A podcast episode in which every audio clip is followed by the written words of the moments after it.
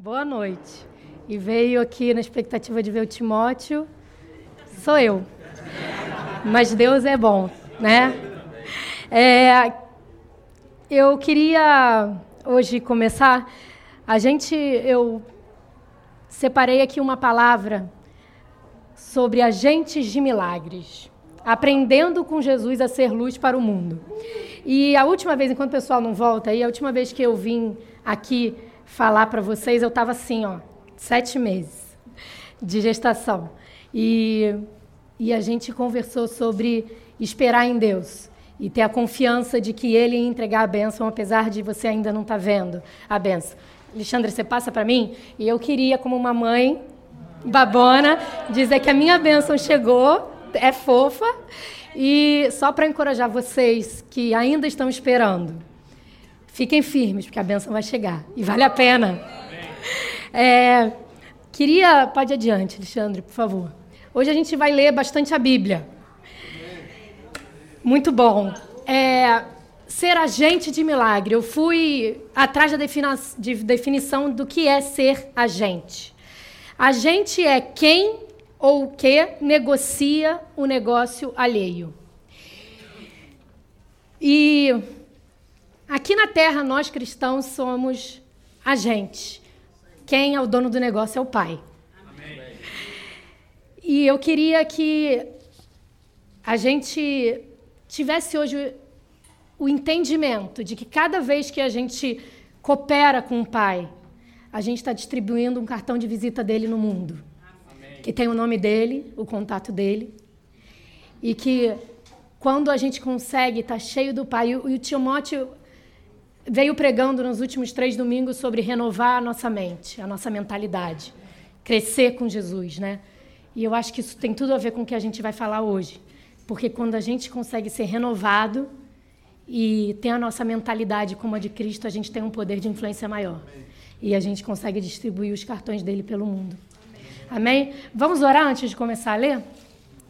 Pai, eu queria te agradecer, Pai, porque a tua palavra é viva porque o teu poder está aqui, Pai. Senhor, eu te peço revelação, eu te peço um espírito de discernimento, Senhor, hoje aqui.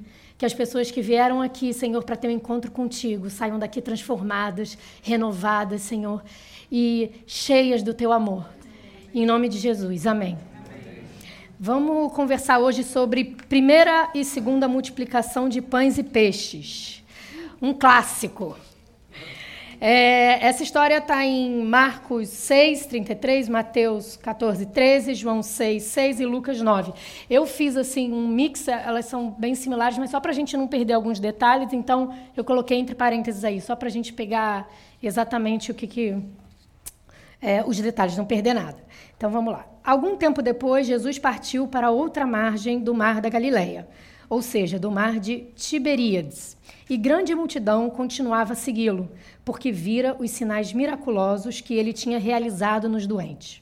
Quando Jesus saiu do barco e viu uma grande multidão, teve compaixão deles, porque eram como ovelhas sem pastor. Então começou a ensinar-lhes muitas coisas.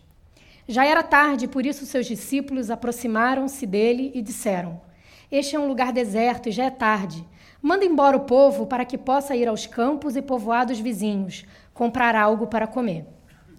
Ele, porém, respondeu: Dei-lhes vocês algo para comer. Eles lhe disseram: Isto exigiria duzentos denários. Devemos gastar tanto dinheiro em pão e dar-lhes de comer? Em outra parte, né, em outro, acho que é João aqui.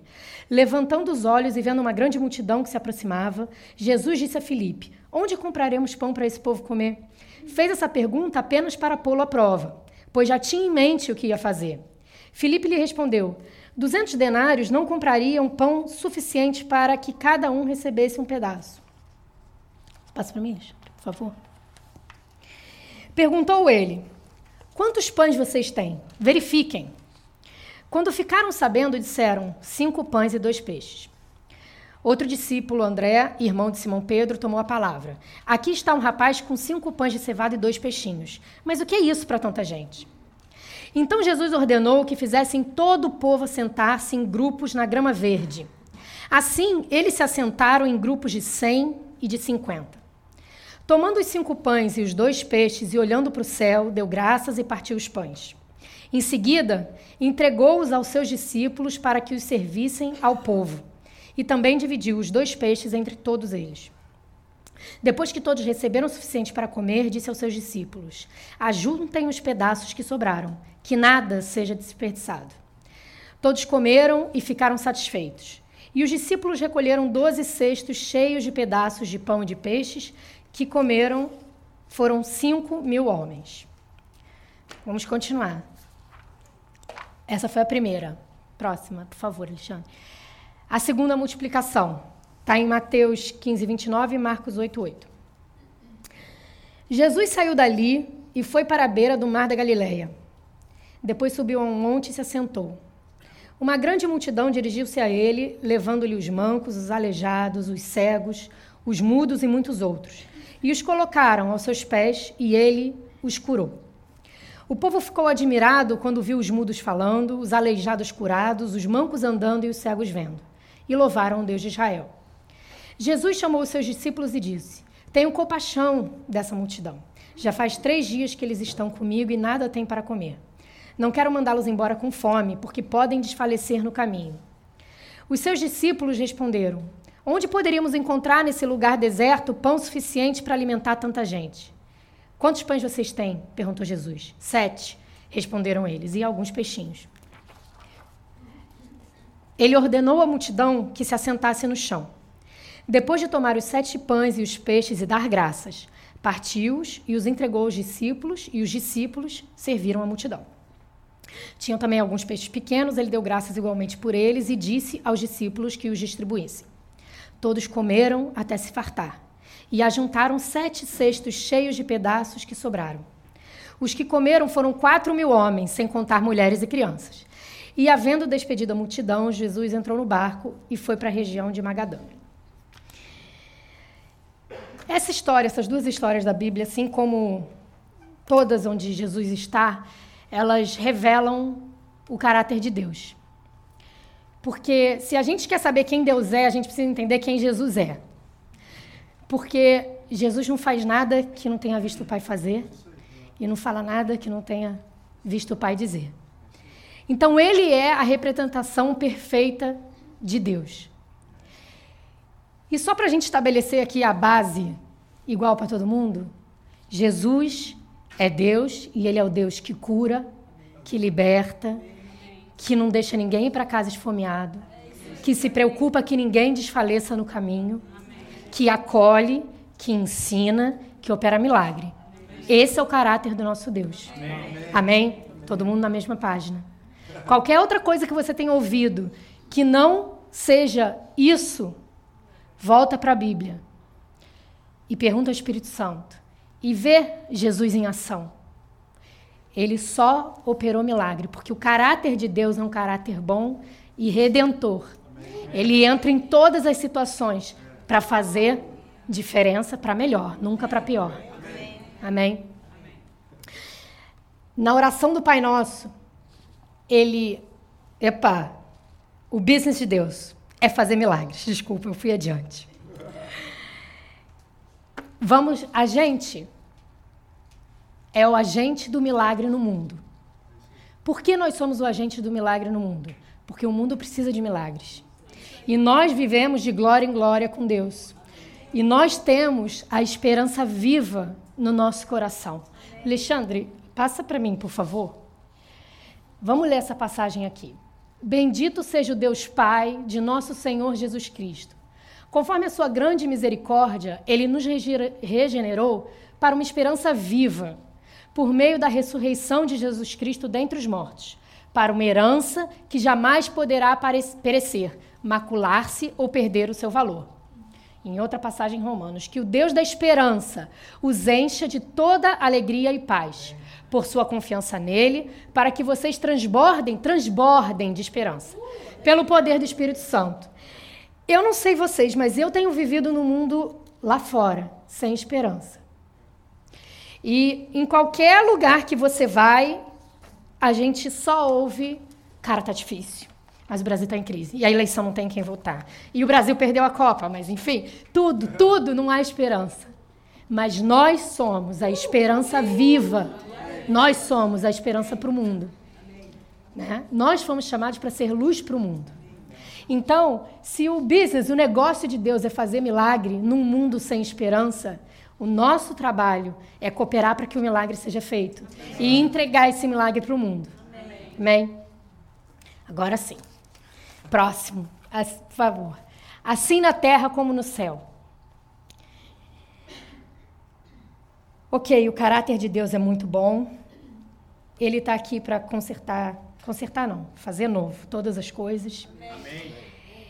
E ele é, co conta com a nossa participação. Amém. Ele não precisa, mas ele conta.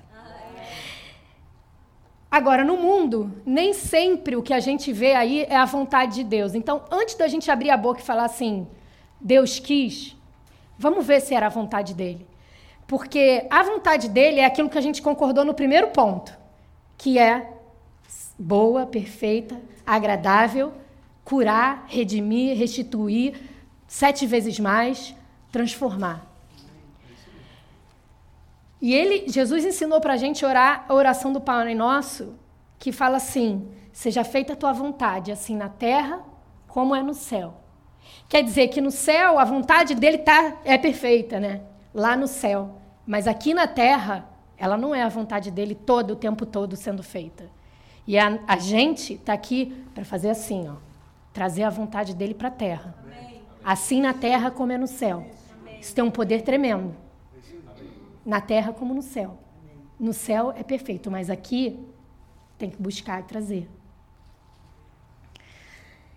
Existem coisas que não são da vontade de Deus, que ele já conquistou na cruz para nós mas que talvez a gente não esteja vendo acontecer porque a gente não acredita que seja a vontade dele. Ou porque a gente está esperando ele fazer aquilo que ele já delegou para a gente fazer. Papai.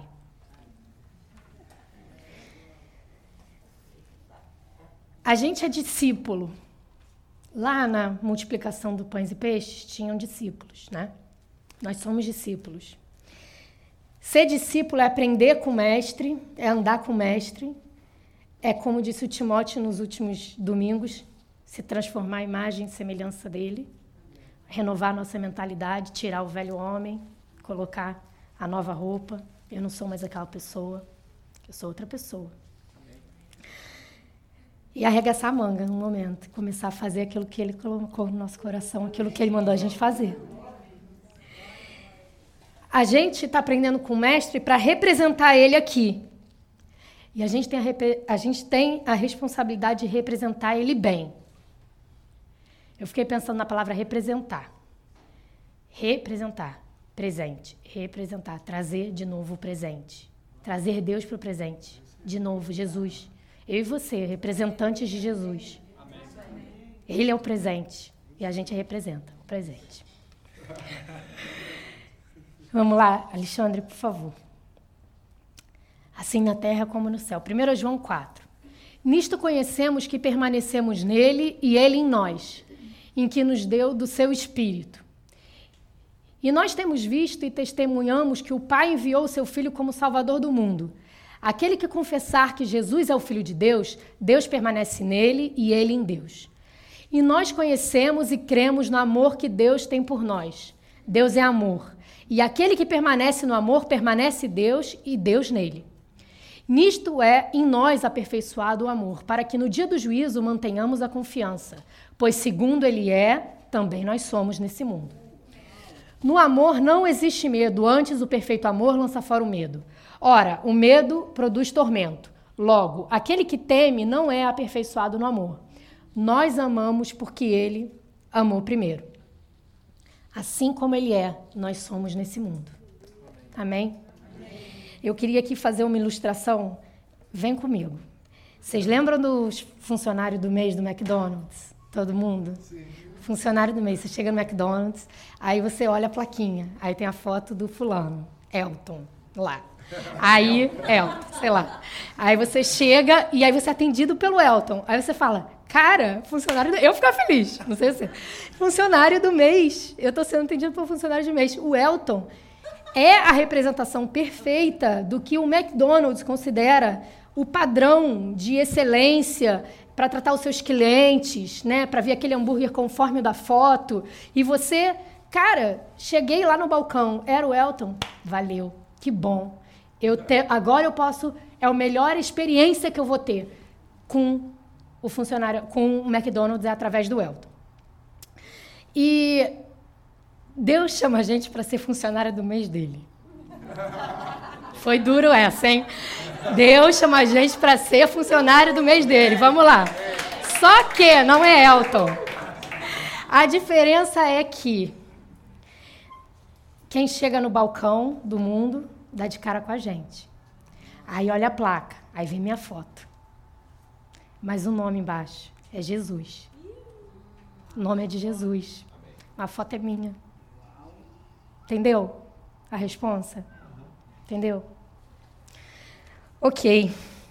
Eu queria que a gente voltasse. Voltasse não, podemos ficar aí. Na multiplicação do pães e peixes, a gente tinha funcionários do mês trabalhando para Jesus ali, representando Jesus, os discípulos, que nem a gente. E eles não tiveram um comportamento exemplar naquela história, né? A vontade de Deus era bem diferente daquilo que eles representaram. A vontade de Deus era alimentar o povo. E a vontade dos discípulos era mandar para casa com fome. Porque eles estavam com fome. Eu apelidei esse comportamento como comigo não tá. Quem já teve esse comportamento? Eu já. Comigo não tá. Comigo não tá. Quantas vezes a gente está numa situação e a gente fala assim, cara, eu sou de Cristo, né? Eu sou abençoado, estou aprendendo aqui na igreja, sou favorecida, eu, Deus é meu pastor, nada me faltará. E aí está no meio da situação, cheia de faminta, e fala assim: Jesus, manda embora esses famintos, Jesus, porque eu sou favorecida. Eu sou favorecida. E Jesus está assim: Papai, o que, que é? Comigo não está. Você é abençoado e eu sou abençoada para a gente abençoar outras pessoas. Quando você está numa situação que você está vendo assim, precisando de luz, da esperança que a gente estava falando antes, antes de mandar os famintos para casa, Deus está falando para você. Quando você diz assim, comigo não está, não tem nada a ver com esses famintos, Deus fala para você assim: você tem a ver com esses famintos, que esses famintos têm a ver comigo. Eles têm a ver comigo. Então não é comigo não está, é com você que está. A segunda comportamento eu, eu apelidei de até queria, mas não vai dar. É, até queria, não é que eu não queria, não é comigo não tá. É, eu queria, mas não vai dar. Porque é o seguinte. O que, que os discípulos falaram? Jesus, o que, que você tem na mão? Cara, aqui, Jesus, pô, eu tenho peixinho aqui, pô, pãezinho, peixinho, multidão não vai dar. Né? E eu queria lembrar você que Deus deu Jesus da graça antes, com aquele peixinho, com aquele pãozinho. Ele dá graça antes. Ele não viu o milagrão e falou, Jesus, né? Deus, obrigada, o milagre está feito. Uh -uh. Era com pouco recurso que ele tinha na mão, ele deu graça. E a gente fala muito aqui nessa igreja sobre confissão de fé. Confissão de fé é você falar aquilo que Deus diz. Se Deus diz e a palavra dele é a verdade, é a verdade. E há poder na palavra dele porque ele simplesmente fez todo o universo com o poder da palavra, não é pouca coisa. Se a gente entende o poder disso, e no meio da situação, em vez da gente murmurar e reclamar e falar, Jesus, eu tô querendo, mas cara, que isso aqui não vai dar. Se a gente falar, eu te dou graças, porque você é o meu supridor. Você é mais que suficiente.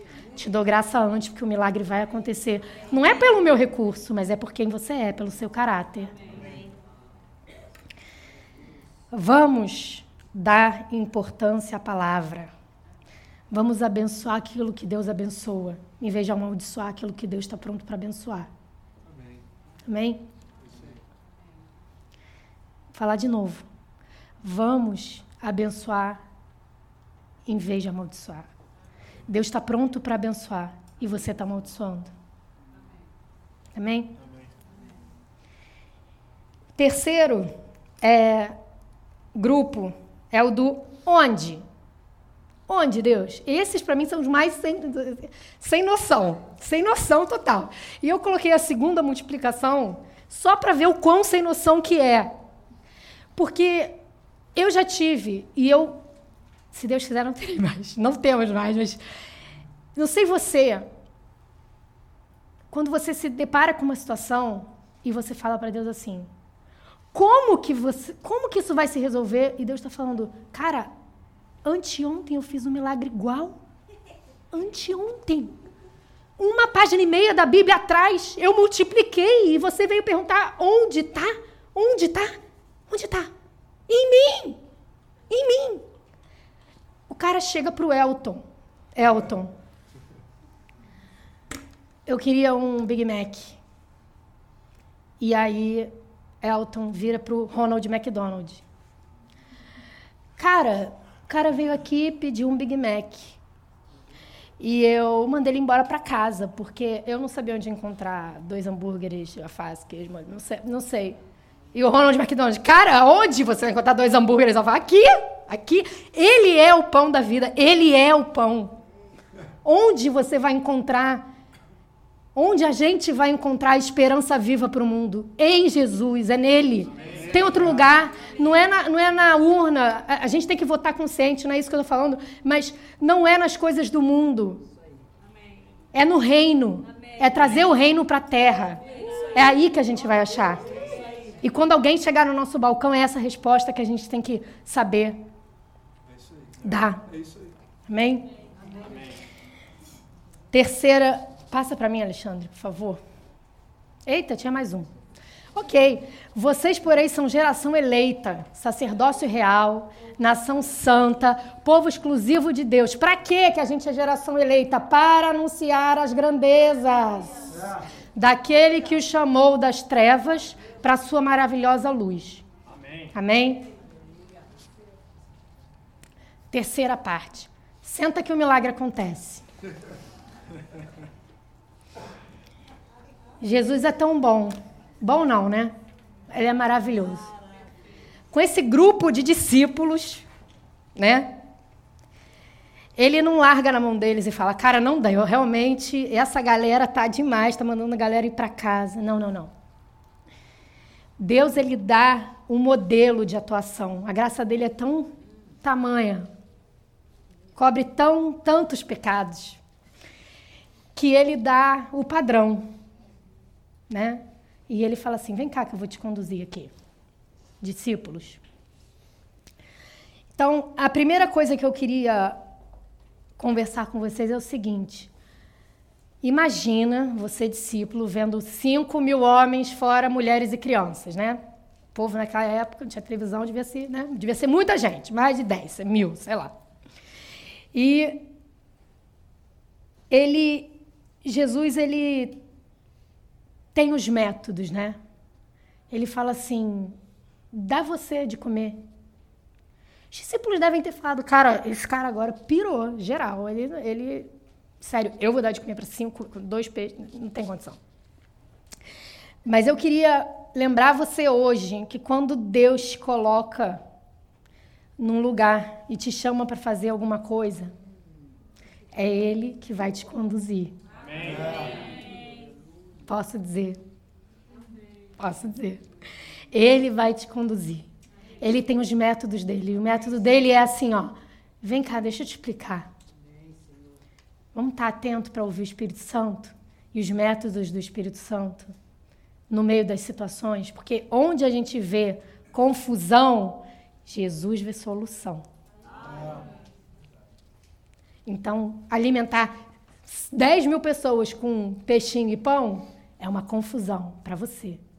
A gente está sendo chamado a ver aquilo que Deus vê. Amém. Aquilo que Deus vê. Vê pela fé. E eu fiquei pensando muito, isso me assim, ficou no meu coração o método de Jesus nesse nesse nesse episódio. Deus já fez cair pão do céu, né? 40 anos. O povo foi sustentado. Super milagre. Ele poderia ter mandado, sei lá, uns pássaros assim, tipo, para entregar o pão para cada um. Cinco mil pássaros chegando. Pra... Não sei. Alguma coisa muito milagrosa, muito maravilhosa, muito perfeita. Mas o que, que ele falou? Vai lá, distribui o pão, vocês. Hum, esses discípulos cheios de imperfeição, vai lá distribuir o pão. E eu fiquei pensando por quê? E por que, que ele mandou sentar? Por que, que ele mandou sentar? Vamos supor que a Rene, pastora, tenha falado assim, Amanda, chega lá na frente, pega os dois biscoitos goiabinha que tem ali fora, com xicrinha de café, vem aqui para dentro e distribui para todo mundo. Mas manda todo mundo sentar.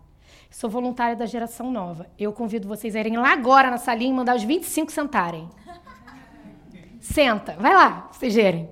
Sentar é assim. Senta, por favor, Daniel, senta. Lucas. Sentar 5 mil pessoas deve ter, 10 mil, sei lá, deve ter tomado um tempo.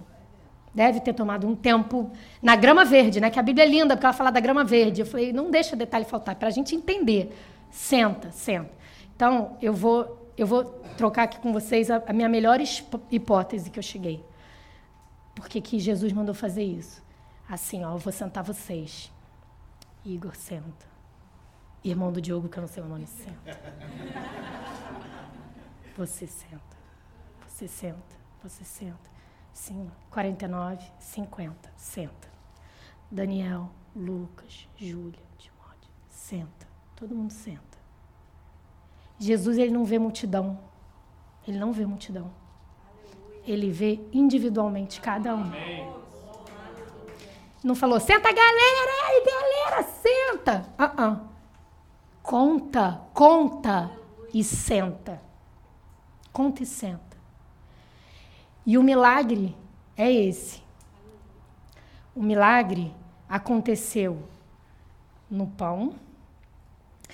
E eu creio que no coração dos discípulos, que eles foram sendo ali transformados pelo coração, para ter um coração igual ao do Pai. O coração do Pai não manda ninguém embora com fome. O coração do Pai senta e alimenta e fala: Mayra, estou cuidando de você, o seu pão vai chegar, o seu pão vai chegar, o seu pão vai chegar. Está vindo, está vindo. E é na mão Imagina, Deus deu a oportunidade, o privilégio de ver o milagre acontecer através da mão deles, daqueles mesmos incrédulos que tinham perguntado onde eu vou arrumar, né? Ali, na mão deles. Amém? Deus quer que a gente seja canal de bênção. Por último, Deus é o Deus da abundância. No final da história, né? O peixinho, o pão, sobrou. Esse é o nosso Deus. Por isso que ele é esperança viva.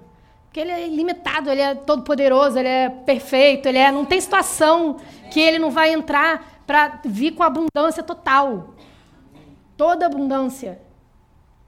Ele é o Deus que supre cada uma das suas necessidades e sobra. Por isso que a gente tem que levar esse Deus para o mundo. Porque você dá o sopão, né, Diogo? Você dá o sopão, o sopão acaba. Mas você dá o pão da vida. Você dá a água da fonte da vida, não acaba. Não acaba.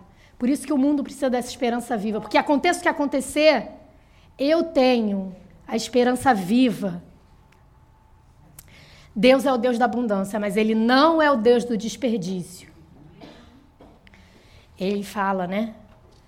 Juntem os cestos para que nada seja desperdiçado nada seja desperdiçado. O que tem na tua mão, que Deus te deu hoje, e te colocou nesse lugar hoje, para nascer aqui hoje, nesse tempo,